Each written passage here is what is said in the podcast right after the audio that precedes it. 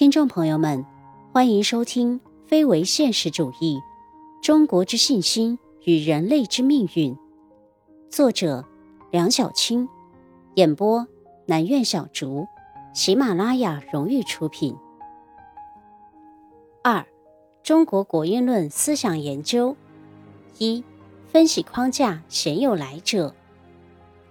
梁启超走上历史和文化舞台的时代。即十九世纪末与二十世纪初，正是近代中国国运最为衰落的时期。面对不绝如缕的国运，他没有听天由命，而是基于强烈的爱国心，理性分析国运所以衰落的原因，勇猛地投身于变法自强，不断地探寻振兴国运的道路和方法。一九一零年，梁启超撰写《国家运命论》，开篇就明确反对宿命论。以国家之治乱兴亡，皆源于命，而人事无所用其力。我以为国家积弱之大源，使此说有以终之，乃反其意以作事篇。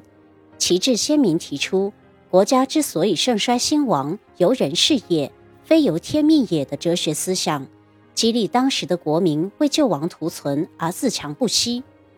经过一百多年来几代志士仁人的牺牲和奋斗。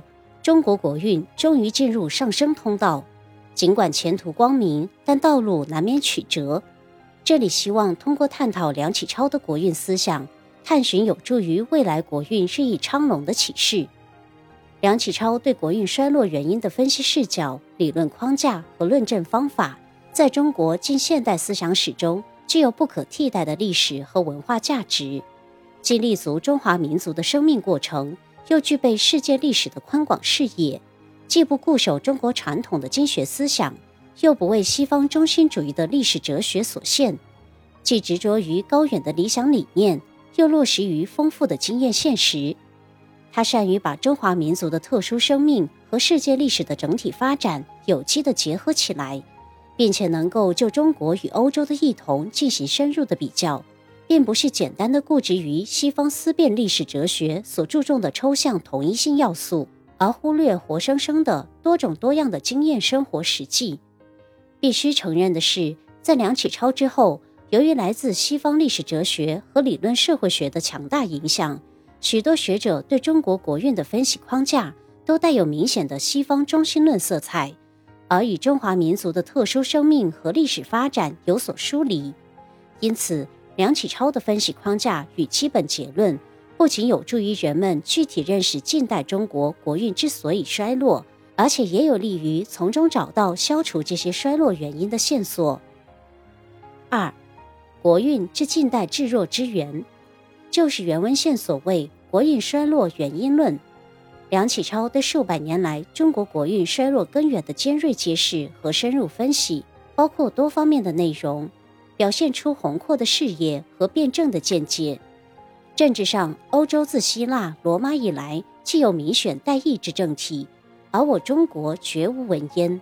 不仅如此，自秦弃民以至于清垂两千年，还法禁日密，专制政治日益进化。经济上，中国王征千万，而其病已终于膏肓，且其祸已迫于眉睫者，则国民生计之穷困而已。国民品格上缺点多矣，如爱国心之薄弱、独立心之柔脆、公共心之缺乏、自满自堕和墨守旧习等等。值得注意的是，梁启超在铺陈缺点时，并没有一笔抹杀中国历史，而是重在强调专制政体的劣根性，包括生计之憔悴、私德之堕落等，都归结于此。发表于一九零零年的《中国积弱溯源论》。比较典型和完整的体现了其分析的深度和广度。此文指出了中国积弱的四方面原因：积弱之源于理想者，积弱之源于风俗者，积弱之源于正数者，积弱之源于进士者。其中，爱国心薄弱是积弱最大根源。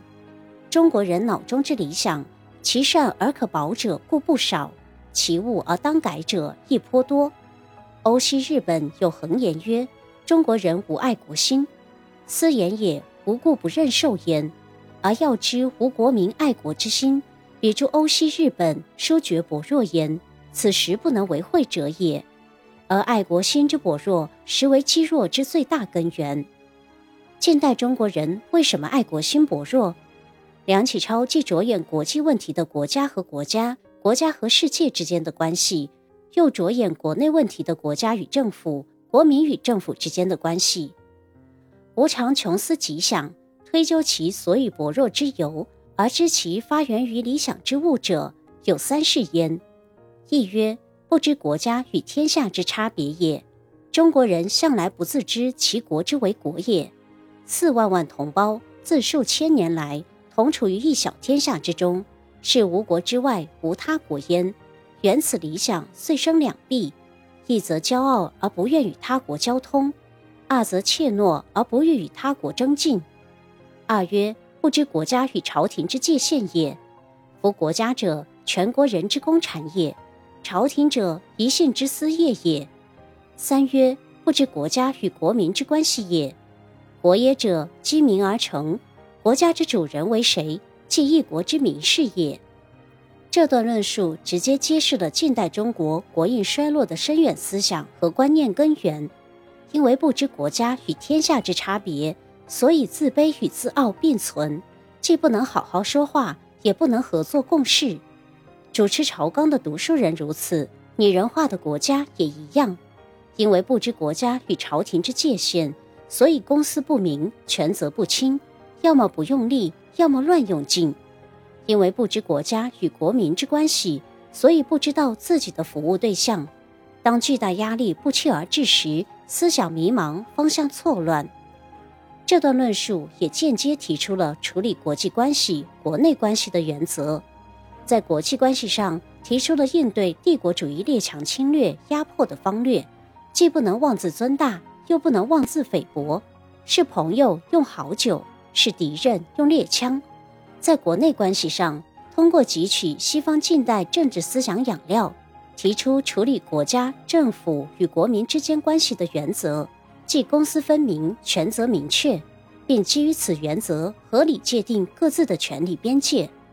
袁文宪认为，其中的某些思考不无偏颇，但也特别深刻，是其国运衰落原因论的精华。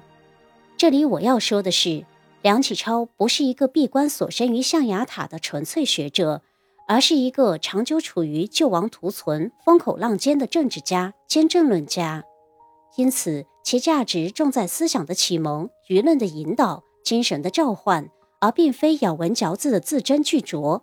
这应该成为后人研究梁启超必须把握的一个原则。今天的播讲就到这里，感谢大家的收听，我们下期再见。